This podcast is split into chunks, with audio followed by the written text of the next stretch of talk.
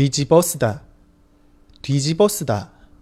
어, 뒤집어 쓰다는 뒤집다와 쓰다가 합쳐져서 만들어진 단어예요.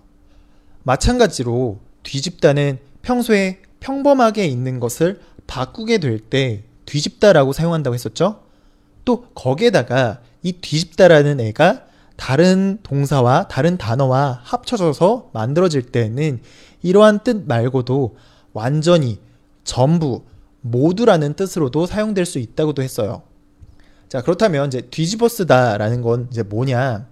자, 쓰다는 모자를 쓰다처럼 사용한다고 했으니까 이것을 전부 쓰다, 모두 쓰다, 완전히 쓰다, 혹은 평소와 다르게 바꿔서 쓰다로 사용될 수도 있어요. 자, 한번 예시를 살펴볼게요. 인형탈을 뒤집어 쓰다. 인형탈을 모두 완전히 썼어요. 그래서 평소에는 그냥 얼굴만 있고 탈은 안 쓰고 다니는데 탈을 뒤집어서 완전히 얼굴이 안 보이게끔 머리에 쓴 거예요.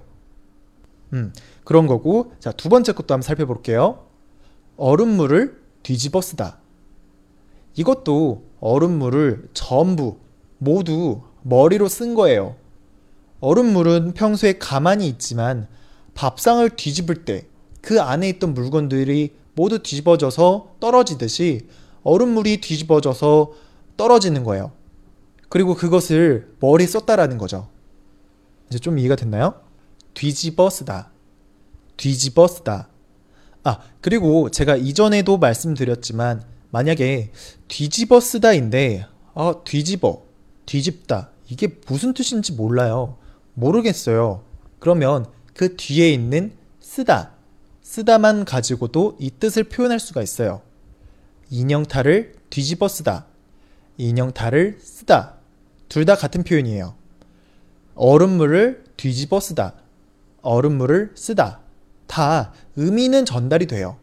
하지만 정확하게 100% 완전히 어, 전달되는 건 아니에요. 그냥 큰 의미로 봤을 때, 음, 아, 그런 의미구나, 라고 생각은 할 수가 있어요.